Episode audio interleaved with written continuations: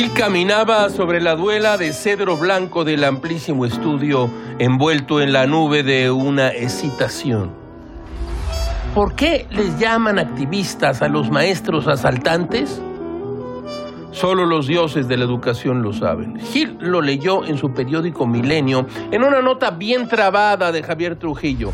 Al grito de fuera charros, maestros agrupados en la sección sindical 14 del Sindicato Nacional de Trabajadores de la Educación y disidentes magisteriales de la CETEG realizaron desastrosos actos dentro del Salón Teotihuacán del Centro Internacional de Acapulco. Sillazos, botellazos, gritos, insultos.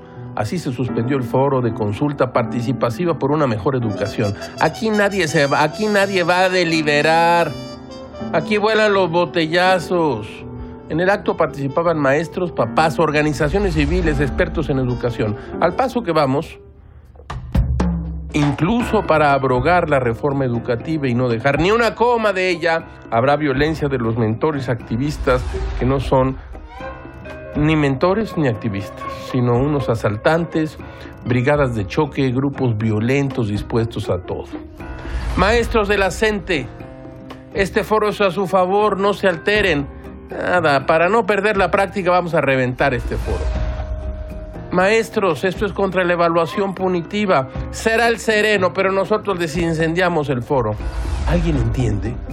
No estábamos en que la gente apoyaba a Morena y al presidente electo y en que juntos derribarían la reforma, pues siempre no. Que se abrogue. Pero como digan la gente y sus líderes, Gilga ha recordado un aforismo que trae a cuento con frecuencia. Los aliados de hoy serán los adversarios de mañana. Todo es muy raro, caracho. Como diría André Mauroy, sería necesario imponer esta regla. No repetir jamás una información malévola sin verificar su contenido, aunque es cierto que así nunca se hablaría de nada.